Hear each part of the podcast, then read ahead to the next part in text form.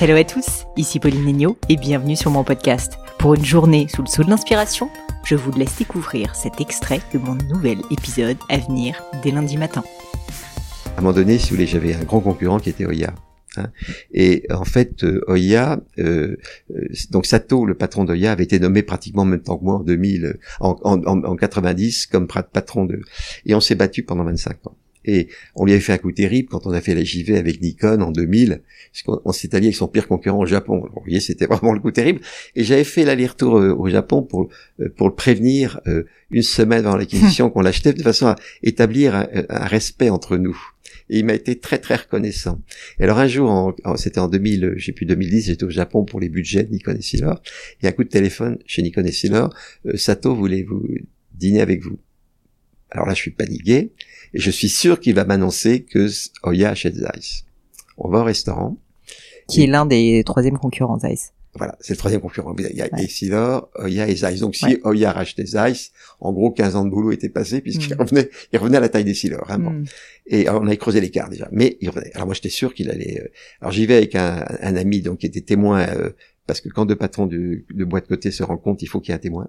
Pour qu'on tout ça a été écrit. Hein, bon. Et puis alors au milieu du repas, euh, Sato me dit écoutez, j'ai un truc important à vous dire. Alors je m'enfonce dans mon siège. il me dit le seul qui sait, c'est Suzuki, le propriétaire de Oya. Je m'enfonce encore plus. Fontanet, je pars à la retraite. Ah. Alors là. vous lui avez sauté dans les bras. non, non, non, non.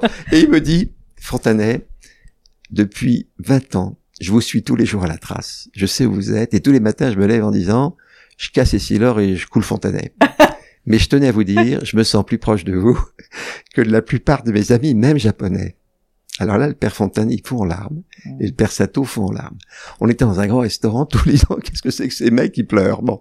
Alors là, je laisse passer une minute, et je lui dis, Sato, je vais vous dire un truc que j'ai dit à personne, et vous êtes le premier à qui je le dis, sans vous, on n'aurait pas fait ici. Sans les batailles continuelles, dans tous les continents, sur tous les produits, sur tous les pays. Sans ça, on n'aurait pas monté Essilor là où c'était. Et alors je me rappelle, quand je suis parti, les gens d'Essilor, qui sont des gens très joyeux, m'ont fait un coup, ils ont invité Sato. Et donc Sato a fait mon, mon speech de départ. Et alors à ce moment-là, je vous assure que c'est vrai, il y avait mille personnes dans la salle, ils se sont tous levés. Je vous assure, ils ont fait une ovation à Sato. C'est incroyable. Je vous assure, ça a duré cinq minutes. Parce que cinq minutes, c'est très très long. Ouais. Sato pleurait. Il m'a dit, bon, Fontanet, j'ai jamais été félicité comme ça toute ma vie. Et le gars, il était en larmes. C'est incroyable. Et ça, si vous voulez, moi j'ai une petite larme qui arrive.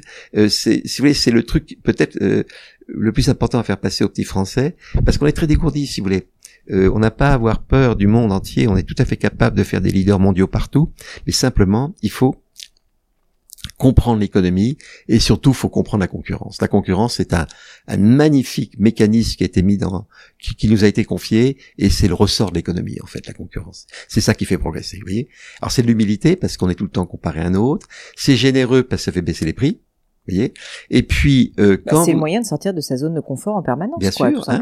et puis alors, si vous voulez, quand vous avez comme euh, nous, moi j'ai toujours connu des clients fidèles. Vous voyez, quand vous avez des clients fidèles, alors qu'ils peuvent vous quitter à cause de la concurrence, mais qui restent fidèles, ils défendent leurs intérêts, ben c'est le bien commun. Hmm.